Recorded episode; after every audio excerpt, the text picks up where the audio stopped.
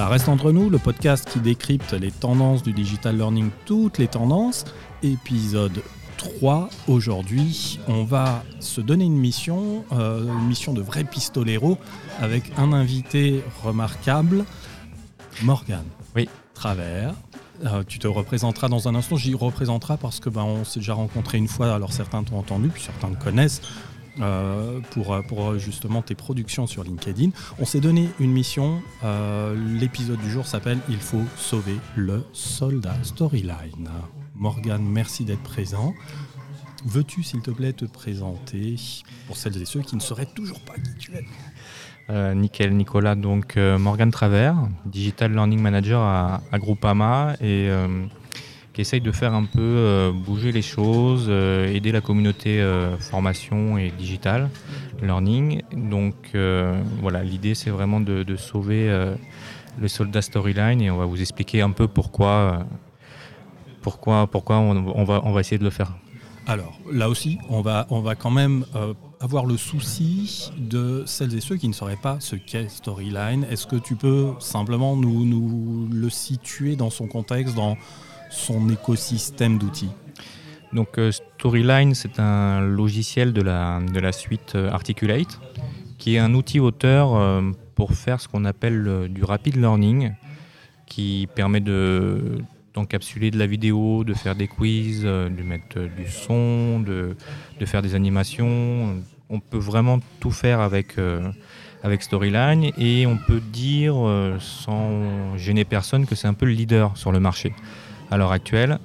Et ce qui est très intéressant pour peut-être, euh, comme j'aime bien les appeler, des profanes, c'est qu'il est un peu ressemblant ou beaucoup ressemblant à PowerPoint.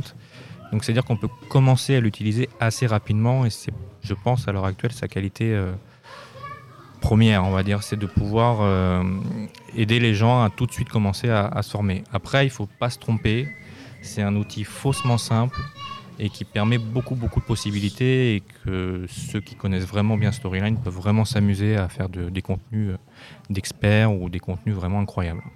D'accord. Alors, il est simple, mais pas très simple. On va, on va voir faussement justement. simple. Faussement simple. On va voir pourquoi euh, a- assez rapidement, puisqu'on va commencer à évoquer les possibilités qu'il offre. Euh, il est effectivement leader. Euh, C'est là que ma, ma vieille casquette d'historien de formation revient.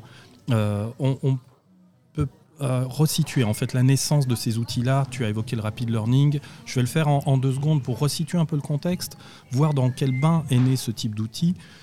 Euh, on a au tournant de 2004-2005 l'arrivée sur le marché du concept de digital, euh, de pardon, de rapid learning. Donc ça, c'est un concept qui a été marketé à l'époque par Macromedia, qui a été racheté par Adobe depuis, et par le cabinet Bersin, qui, si je ne dis pas de bêtises aujourd'hui, est Deloitte.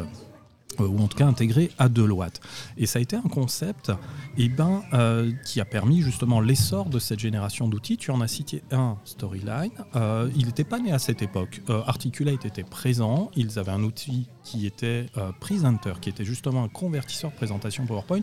Mais il y en a un autre qui, a été, qui est très connu que tu as toi peut-être utilisé, que certains qui nous écoutent utilisent peut-être, et qui était justement au cœur de la naissance du concept. Sauras-tu me dire lequel Euh, Si, bah, si, après, on- si c'est pas Storyline, c'est ah, il y a Captivate, euh, voilà, où il y a eu aussi euh, Idoceo à un moment donné, mais en tout cas Captivate et Storyline ont été euh, souvent, en tout cas, leaders ou cités, forcément quand on faisait du rapid learning. Ouais, c'est effectivement c'est Captivate qui a été euh, justement acquis par Macromedia et nommé euh, comme cela par Macromedia, donc qui longtemps a, été aussi le symbole euh, justement du, rapid learning qui est venu s'imposer comme une pratique aujourd'hui majoritaire. Alors on en a fait un symbole, bah, c'est justement, et c'est peut-être la, première un petit peu partie de développement qu'on va s'autoriser, Euh, c'est devenu un symbole parce que euh, si on rentre dans la première vie du rapid learning, ce concept est arrivé pour répondre à quelques impératifs, euh, et en particulier un impératif peut-être économique.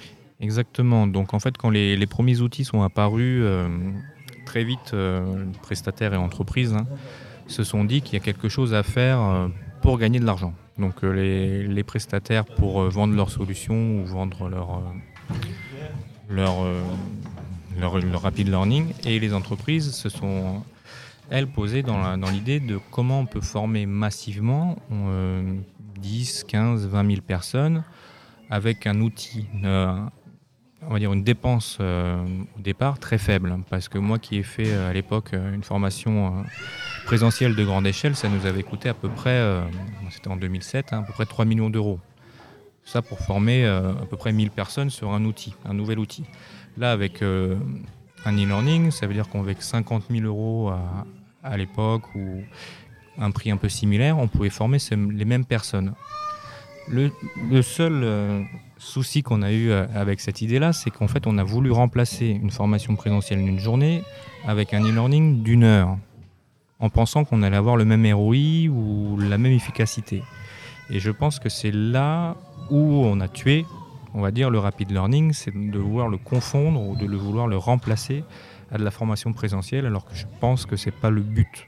La, mauvaise réputation, la mauvaise réputation. du e-learning plus, plus généralement, et peut-être arriver aussi un petit peu de cette démarche justement qui a visé à, faire finalement de cette gamme d'outils qu'on va associer aussi au discours qui était celui qu'on associe aux plateformes à l'époque, qui visait à dire oui, on va pouvoir distribuer de la formation très très très rapidement en très grande quantité vers un très grand nombre de personnes. Donc euh, dans le concept de rapid learning aussi, on, avait ces deux notions et on savait plus trop en fait laquelle devait prendre le pas sur l'autre. C'est est-ce qu'on fabrique vite ou est-ce qu'on forme vite?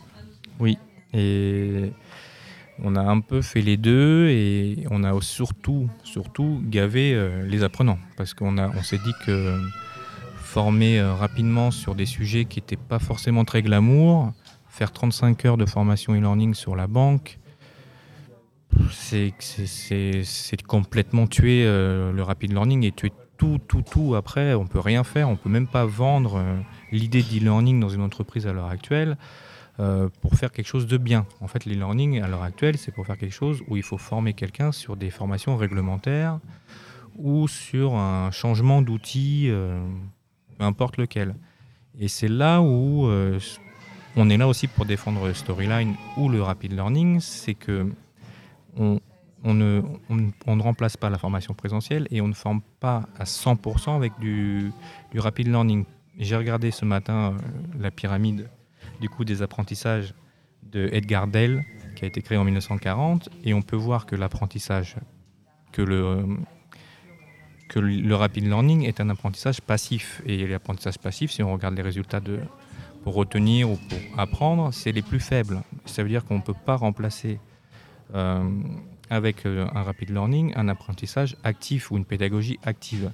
Et je pense que tout le monde a oublié ce, point-là, c'est qu'on pense qu'un e-learning permet d'apprendre de manière active et de manière, euh, on va dire, instantanée. Le rapid learning n'est qu'un outil d'apprentissage passif où l'apprenant reste devant son écran et il n'y a que lui qui décide s'il apprend ou pas en fait.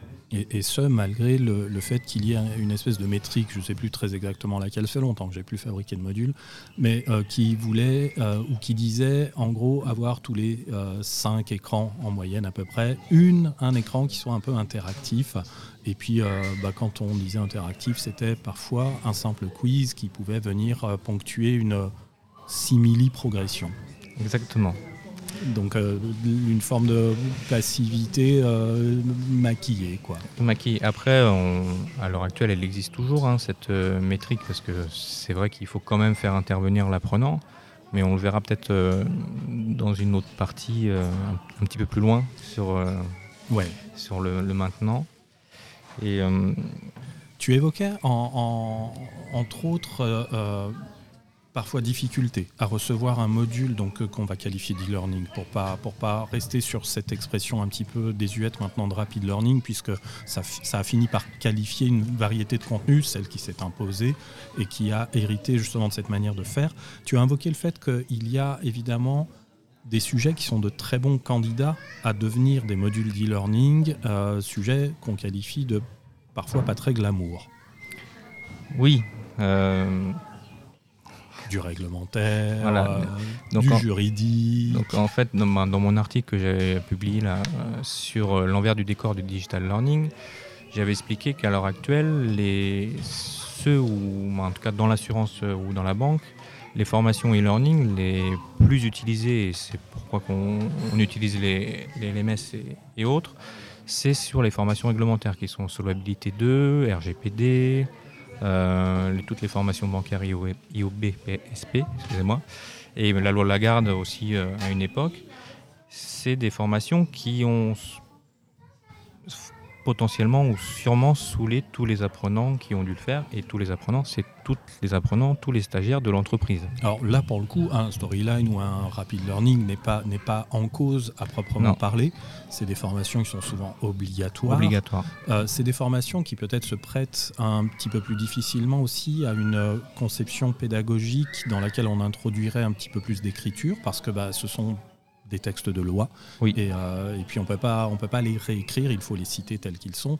Donc c'est vrai que c'est euh, une famille de contenus euh, qui, qui forcément, enfin peut-être se voit associée aussi à ce type de, à ce type de création avec le genre d'outils qu'on est en train de justement d'évoquer. Exactement. Après j'ai vu sur certains, avec certains prestataires qui avaient quand même des, qu'on s'est quand même rendu compte de ce problème-là et qu'il y a des, commence à avoir des très beaux modules, très bien pensés, très bien marketés sur ces, thèmes-là. Je pense à RGPD par exemple, où voilà, on peut, avec de la, un peu de créativité, on peut faire quelque chose de très bien. Mais souvent, on n'a pas beaucoup d'argent, on n'a pas beaucoup de temps et on veut former vite. Donc là, on revient sur un sujet un peu délicat, mais et c'est pour ça qu'on balance une formation ou un SCORM sur le LMS. Et allez, on essaye que tout le monde se forme euh, en mettant quasiment euh, un fouet pour les personnes qui n'ont pas, qui pas été formées dans l'idée. Un, fouet digital, c'est les relances automatiques, les euh, vous devez faire le module, attention, sinon, euh, etc.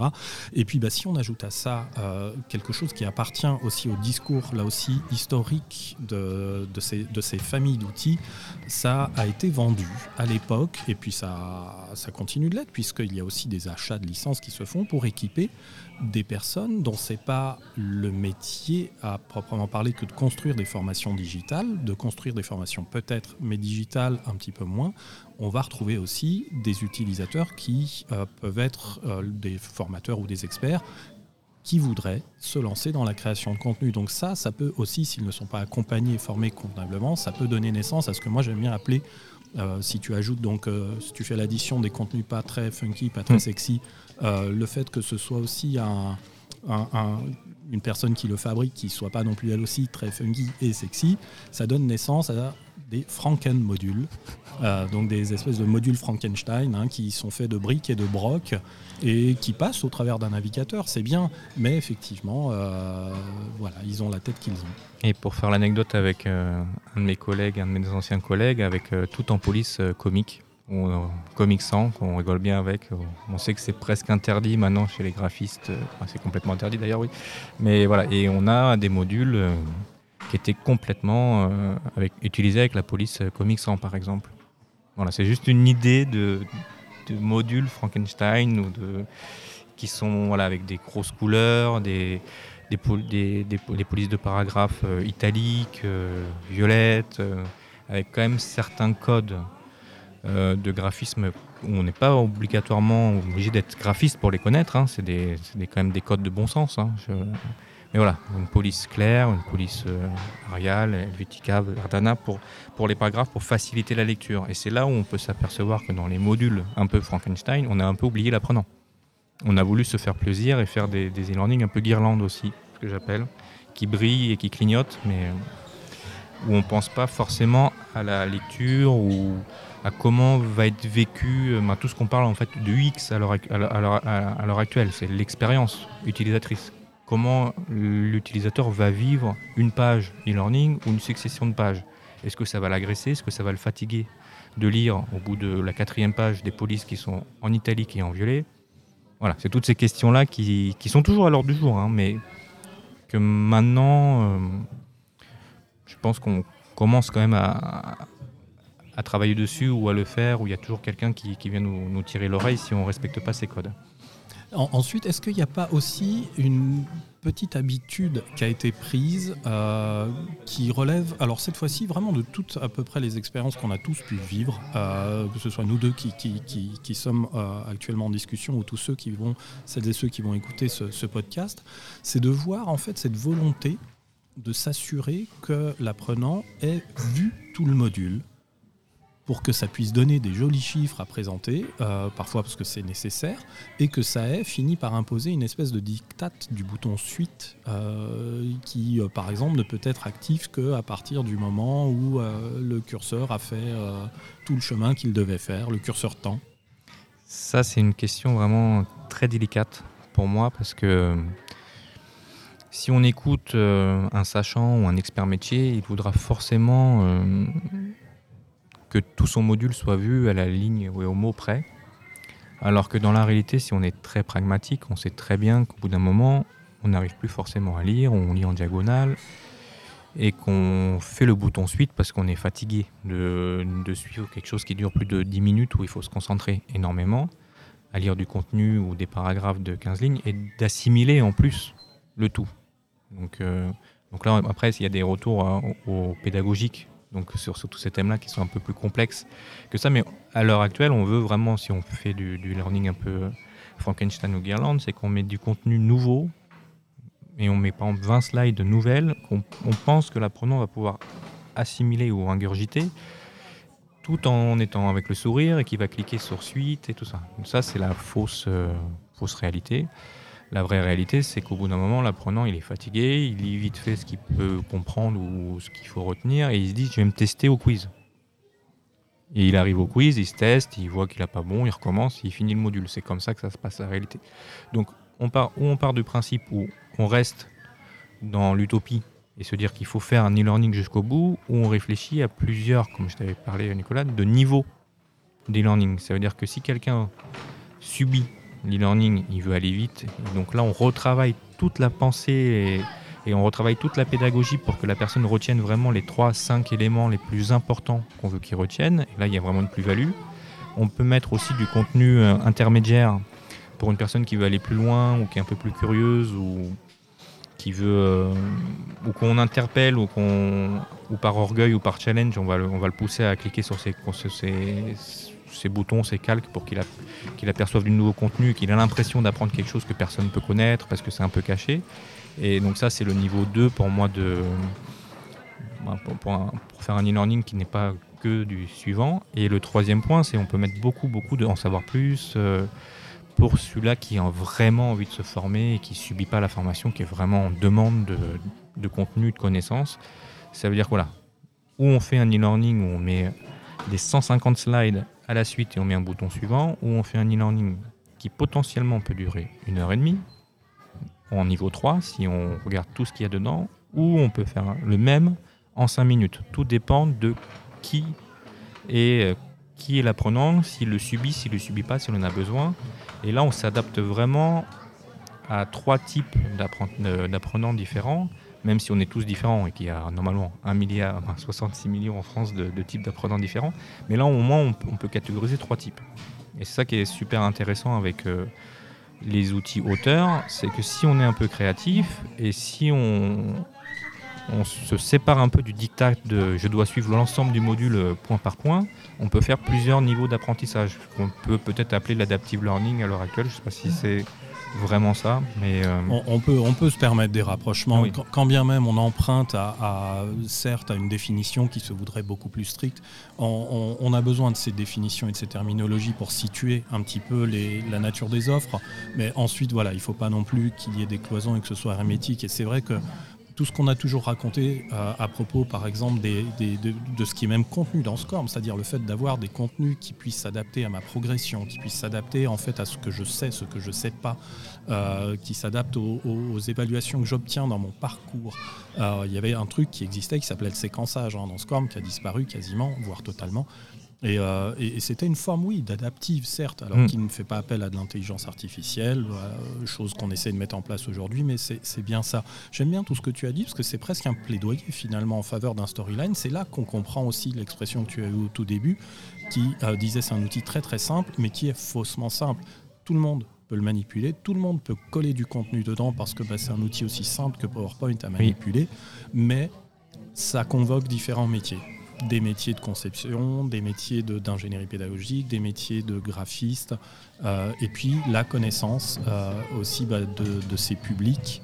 Oui. Et, euh, et, puis sur le dernier point bah, que tu évoquais, justement, le fait de pouvoir proposer en fait un contenu qu'on met à la disposition de l'apprenant et, pas l'inverse. Exactement. Et après, je suis moyen, on va dire, dans tous les, métiers, hein, mais moi, pour moi, faire un storyline, c'est euh, un peu une œuvre d'art. C'est quelque chose qui est vraiment euh, incroyable parce qu'on touche, on peut toucher à la vidéo, on peut toucher au son, on peut toucher au graphisme, on touche à la pédagogie et on touche aussi au storytelling et à la créativité pure. Donc, quand on arrive à rassembler tous ces éléments dans un contenu, moi, souvent, quand il y en a un ou deux qui sont vraiment très beaux, faits comme ça, je me dis c'est quasiment une œuvre d'art et j'en suis très fier. Même si au bout de six mois, je vais le regarder, je vais me dire ah j'aurais pu faire comme ça, j'aurais pu faire mieux, et puis il sera un peu dépassé. Mais j'en suis toujours très très fier. C'est quelque chose de où il y a un supplément d'âme, où, on met tout son cœur. Ça veut dire que si on met une image avec un fond blanc, et c'est encore, ça existe encore, et qu'on le retire pas sur un fond gris, on voit que c'est de, l'amateurisme. Mais si tu, on travaille tous les graphismes avec la même couleur, euh, la même qualité, le même niveau de... la même famille, on va dire, d'images, euh, on, s'attarde vraiment aux 5 euh, aux cinq éléments sur une page, entre 3 et 7 éléments sur une page, pour que ce soit assez libéré, fluide. On essaye de créer à chaque fois, quand tu disais les, les marques voilà, que ça soit interactif. Oui, il faut que ce soit toujours interactif, mais on essaye de faire quelque chose de différent, de nouveau, de quelque chose qui va un peu surprendre l'apprenant. Et, on en parlait un petit peu en off euh, tout à l'heure, c'est la fragilité de l'expérience apprenante. Ça veut dire que moi, je ne peux pas me permettre à l'heure actuelle de faire trois e-learning similaires. Si je fais trois e-learning similaires à la même population, le troisième n'aura plus d'impact, n'aura plus le même impact que le premier. C'est la fragilité de l'expérience apprenante. C'est pour ça que le storyline, comme on peut partir d'une feuille blanche, et moi je pars toujours d'une feuille blanche, c'est là où il y a la jouissance dans mon métier, c'est partir d'une feuille blanche et d'arriver à quelque chose de fini et qui a complètement été créé par mes mains ou, aidé par d'autres personnes. C'est ça, c'est comment je peux surprendre l'apprenant, comment je peux lui faire passer un moment différent avec un habillage assez fluide, assez clair, avec des couleurs assez simples, pour, comme je, comme je te disais Nicolas, c'est que l'habillage ne remplace pas la, pédagogie et le contenu. L'habillage permet de marketer, de donner envie d'aller plus loin, de, de se dire, bah, tiens, ils sont pas foutus de ma gueule, ils ont fait quelque chose de qualité et, d'un niveau intéressant. Et là, je sais pas si on peut rebondir sur le fait de 2019, avec euh, tout ce qui se passe. Euh, sur nos téléphones, euh, en publicité, sur Netflix, au cinéma, il y a quand même une qualité et un contenu digital, si je ne fais pas de faute de liaison, un contenu digital de très très haute qualité partout dans nos vies. Ça veut dire que nous, après, quand on arrive dans, sur notre poste de travail et qu'on voit un e-learning qui n'est pas à ce niveau-là, on, est, on a un seuil de tolérance qui est très très très haut. On va tout de suite dire que c'est nul. Parce que tout autour de nous, le digital a mis la barre très très haute parce que c'est du marketing, c'est vendu, c'est fait. Donc si on ne s'adapte pas à ce niveau-là, on n'y arrivera pas à donner envie à la personne de se former. Ou sinon, la personne se formera ailleurs, sur, sur d'autres supports, et on n'aura plus forcément de contrôle, même si ce n'est pas l'idée. C'est voilà, ça, ça partira. Les, personnes ont besoin de se former, donc iront forcément quelque part. Autant qu'ils, restent ou en interne, ou qui restent euh, à se former sur le contenu qu'on a acheté à un prestataire. Tu as dit euh, plein, plein, plein de choses intéressantes que j'ai, euh, retenues là et, et qui, qui méritent qu'on s'arrête un, tout petit peu dessus. par exemple, tu as évoqué ben, justement le storytelling. c'est un sujet qui a été remué il y a quelques années.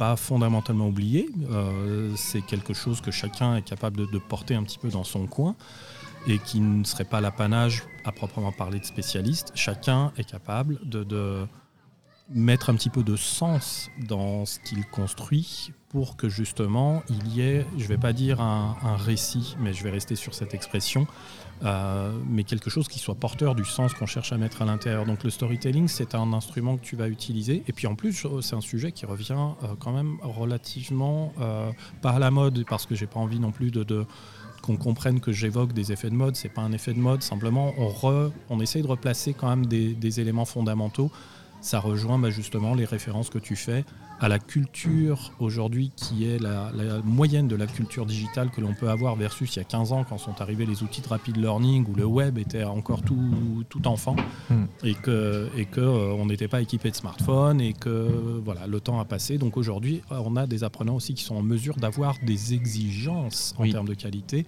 là où ils étaient beaucoup plus passifs à l'époque euh, parce que bah, le niveau le niveau moyen était, euh, était ce qu'il était. Oui, ils sont sont très exigeants et, ce que je te disais souvent quand je parle à des personnes ou, que j'essaie de leur donner l'envie de faire euh, du rapid learning ou de faire du digital learning, pour moi ça reste quand même un peu la même chose. C'est euh, en fait c'est se respecter, comme je te disais, se respecter vraiment soi-même. Parce que si on se respecte soi-même, on est forcément l'apprenant d'un module, donc c'est respecter l'apprenant.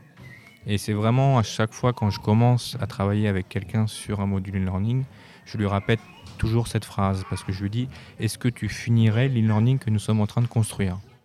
Et toujours au début, la personne me dit non. Donc je me dis il y a bien forcément quelque chose. C'est qu'on se met jamais à la place de l'apprenant. Et quand on se met à la place de l'apprenant, donc on se met à notre place personnelle, on se dit ah oui mais j'aimerais bien avoir un peu de storytelling, j'aimerais bien avoir quelque chose de plus fun. Ah oui là je vais pas lire les 20 lignes parce que je vais jamais lire ces 20 lignes, c'est indigeste.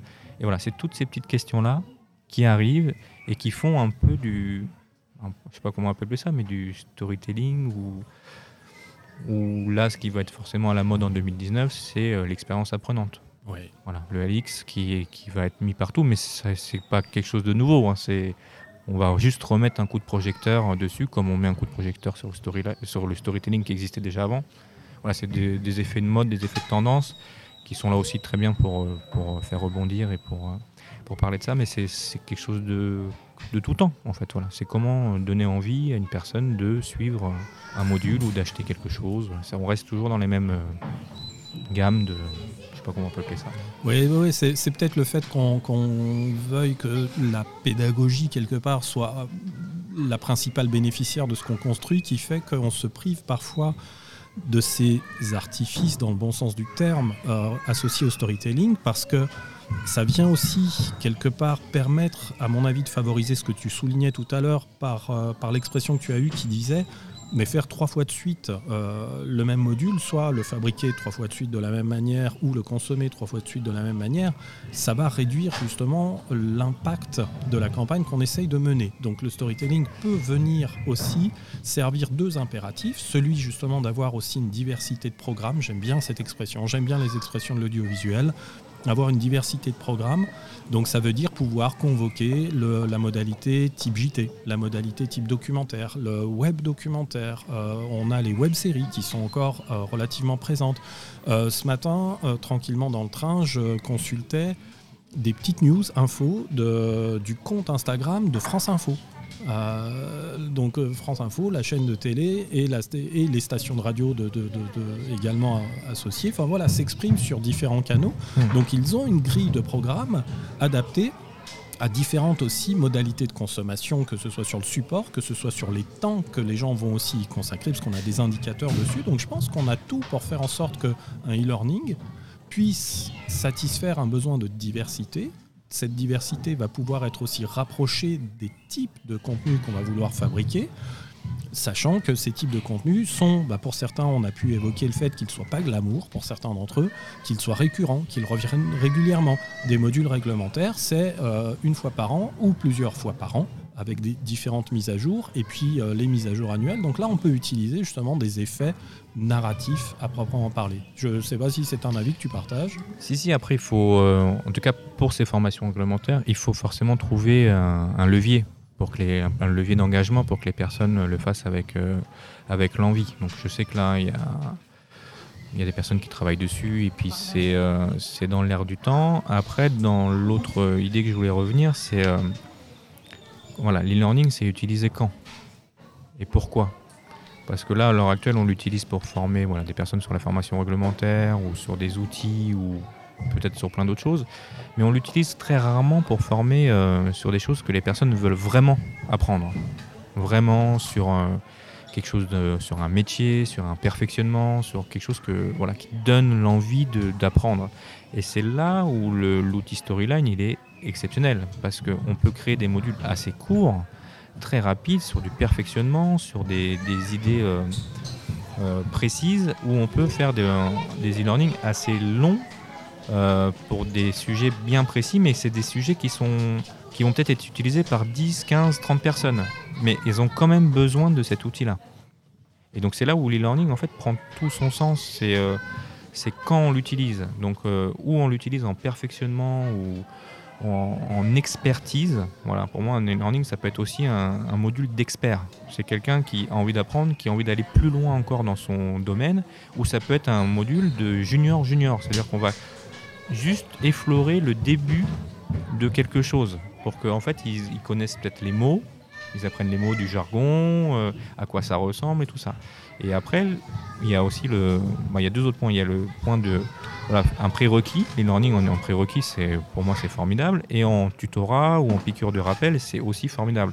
Après, c'est souvent peu utilisé là-dedans parce que ça demande un peu de travail pour entourer une formation présentielle et souvent dans l'entreprise qui le porte. Est-ce que c'est la personne qui fait la formation présentielle ou c'est ce que la personne qui est plus apte à la formation digitale? Donc il y a toujours un peu des conflits sur ce point-là. Et euh, si je peux revenir sur moi le voilà, storyline à quoi ça va servir dans le futur et, ça va tout, pour moi, tout, tout, tout arracher, entre guillemets, c'est euh, sur l'information pédagogique. Euh, c'est un outil où on peut faire de l'information, euh, utiliser un petit peu des rouages pédagogiques, mais vraiment faire de l'information pédagogique, mettre beaucoup de contenu, mettre beaucoup de choses sur des intranets, sur des, des wikis. Donc c'est-à-dire qu'une personne va cliquer sur une ligne et elle peut rentrer dans un monde. Parce que Storyline permet de construire un monde.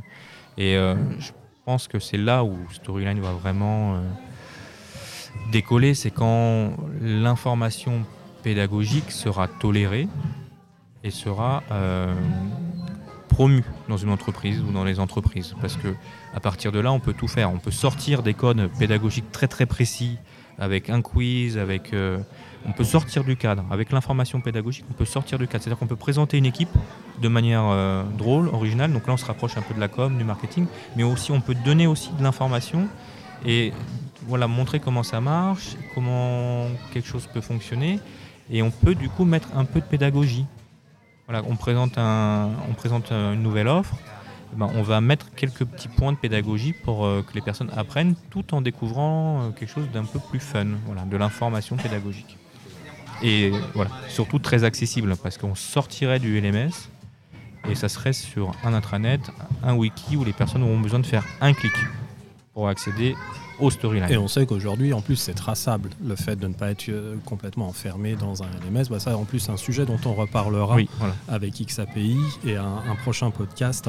Je confirme qu'avec Storyline, on peut faire des choses absolument fabuleuses. Euh, je te l'ai évoqué tout à l'heure, et puis bah, je, vais, je vais le dire pour, euh, pour toutes celles et ceux qui voudrait aller voir un peu ce que fait une, euh, une jeune femme qui travaille pour Amazon aux États-Unis et qui s'appelle Melissa Milloway, qui publie des petites vidéos de ses différentes expérimentations, quasiment toutes faites à l'aide de Storyline. C'est renversant. C'est renversant parce qu'elle exploite véritablement tout le potentiel de l'outil. C'est juste fabuleux. Je traverserai presque l'Atlantique pour aller discuter avec elle, tant, euh, tant c'est bluffant. Vraiment, vraiment, vraiment. Donc Storyline, je crois que la mission est accomplie. On l'a sauvé. Euh, c'est un outil évidemment qui connaît soit des évolutions, euh, un petit peu pour conclure, évidemment c'est un outil qui va continuer de, rencontrer différentes évolutions. Il existe une évolution si on s'intéresse alors plus simplement au symbole qu'est Storyline, mais à l'outil lui-même et donc à, à, sa maison mère, à Articulate. C'est un outil que la maison mère a aussi intégré dans une suite à l'intérieur de laquelle il y a différents autres outils et un qui également euh, commence peut-être à, être utilisé de plus en plus, parfois à bon escient, parfois en substitution à, Storyline et aux efforts qu'il peut exiger. On, peut, on peut avoir un petit mot là-dessus à titre presque, elle n'est pas de conclusion, mais euh, pour aussi, aussi quelque part préfigurer ce que ce qui peut advenir finalement de ce concept qu'on a effacé du début de notre discussion, qui est le rapid learning, c'est-à-dire comment finalement toujours toujours créer plus vite, plus vite, plus de contenu, plus vite. Hmm. Et euh, là, on a, on a des petits outils qui, euh, qui sont apparus, ne serait-ce que chez Articulate. Exactement. Donc il y a l'outil Rise, hein, qui, est, euh, qui est un logiciel de la, de la suite Articulate, voilà, qui tout dépend comment on l'utilise. Parce que si on l'utilise de manière rapide ou sur, euh, pour faire du contenu sur mobile, il est, à mon avis, à l'heure actuelle, à part le logiciel anglais que tu me parlais tout à l'heure, Nicolas, mais il est à l'heure actuelle parfait. parce qu'il permet de, de, mettre du contenu assez rapidement, diffusable sur mobile, et sur mobile, oui, il est très très ergonomique et très fluide. Après, le seul reproche que je peux avoir, c'est que beaucoup de personnes, par facilité hein, surtout, euh, refont du contenu rapid learning sur ordinateur avec Rise. Et là, on peut faire le parallèle, c'est qu'en 2019, on repart en 2004 d'un coup, d'un seul, parce que c'est des pages standards, HTML, avec une vidéo, un texte, un quiz qu'on ne peut pas forcément changer. On ne peut pas faire d'animation dessus. Et, euh, et c'est à l'heure actuelle ainsi un peu un, presque pour moi une arnaque si, euh, si la personne qui vend du Rise ne n'indique pas que euh, c'est un outil assez simple à faire, c'est euh, pas pour mettre sur un LMS pour que les personnes le font sur un ordinateur, sur Internet Explorer, à moins que ce soit du rapide, rapide, rapide learning. Alors là, ok, mais sinon, si c'est pas fait pour mobile, ben, demander surtout qu'il fasse en storyline parce qu'on peut faire beaucoup de choses. Et on revient comme, comme on évoquait tout à l'heure en 2004 avec du contenu. Et ça veut dire qu'en 2019 le rapid learning aurait ressuscité, ressuscité alors que tout le monde euh, dit qu'il est mort. Donc euh, c'est assez incroyable. Ben, pour moi, l'histoire se répète. Oui, l'histoire se répète. Alors que historien de formation, je sais que l'histoire ne se répète pas, mais c'est vrai qu'on voit comme ça effectivement des petites boucles euh, qui nous rappellent, en tout cas des choses que l'on a vécues. Donc je crois que la mission est accomplie. on a fait un peu le tour justement de ce qu'était et de ce qu'est encore le rapid learning ou e-learning. Maintenant, on l'appelle plus généralement comme ça. On a voulu prendre véritablement euh, pour symbole, l'outil qui est évidemment leader sur le marché, qui est Storyline, euh, ça permet à un plus grand nombre de personnes de, comprendre un petit peu le pourquoi du comment de nos prises de position, puis de nos échanges. On a fait un constat. Euh, on a un potentiel entre les mains. Il faut ensuite se donner les moyens de, faire des choses qui soient de plus en plus performantes parce que c'est réalisable. ensuite, ça demande bah, des efforts. Et il faut, il faut faire ces sacrifices-là. C'est aussi des sacrifices. Exactement, c'est du travail et c'est de la curiosité, de la créativité. Donc c'est tout ce que les gens aiment, hein, pour la majorité. Hein. c'est vraiment tous ces, tous ces domaines-là. Donc c'est pour ça que c'est... moi je le trouve, moi je trouve euh, même ce métier euh, génial ici. Et eh ben sur ces très bonnes paroles, moi je crois qu'on peut conclure euh, sur cette, cette note d'optimisme. Morgane, c'est la seconde fois qu'on se retrouve chacun comme ça derrière le micro. Cette fois-ci, euh, on a pris le temps. Euh, petite précision, on n'a pas ouvert une crèche avec euh, Morgane. On s'est installé dans un lieu qu'on nous a recommandé. Vous l'entendrez d'ailleurs pour un autre podcast qui s'appelle le Maïf Social Club. C'est mercredi après-midi. Donc on a beaucoup d'enfants, c'est un lieu très libre dans Paris qu'on vous recommande. c'est hospitalier, c'est vivant et ça se prête bien à l'exercice qu'on a fait ensemble. Un grand merci Morgane. Merci à toi Nicolas. À très bientôt. Ciao, ciao. Salut. Salut.